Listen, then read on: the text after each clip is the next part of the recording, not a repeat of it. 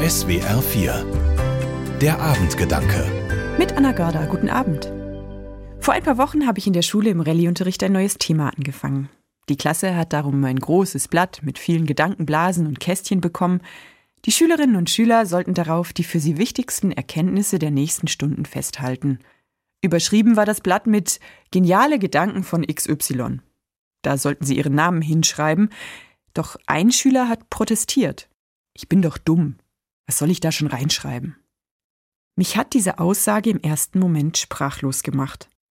Ich weiß noch, dass mir in diesem Moment durch den Kopf gegangen ist, dass ihm vermutlich immer wieder Menschen, Lehrer und Lehrerinnen, vielleicht die Eltern, manche Mitschüler genau das vermittelt haben. Du bist dumm.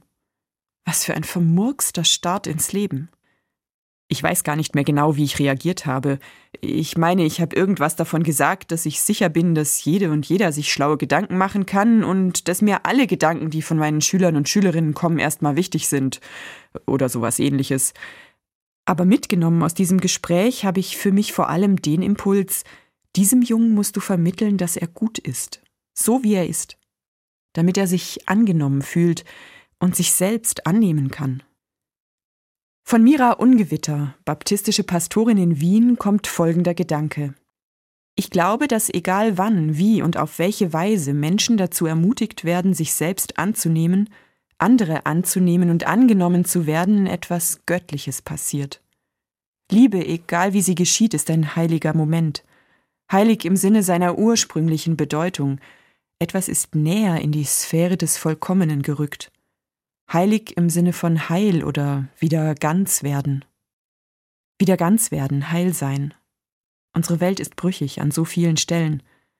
Darum wünsche ich mir für das kommende Jahr viele solcher heiligen Momente, in denen Menschen ganz, in denen sie heil werden können, in denen mit Mira Ungewitters Worten etwas Göttliches passiert. Ich wünsche mir diese Momente im ganz Kleinen, wenn der Vater seinem Kind sagt, wie großartig es ist, oder wenn eben eine Lehrerin ihren Schüler ermutigt.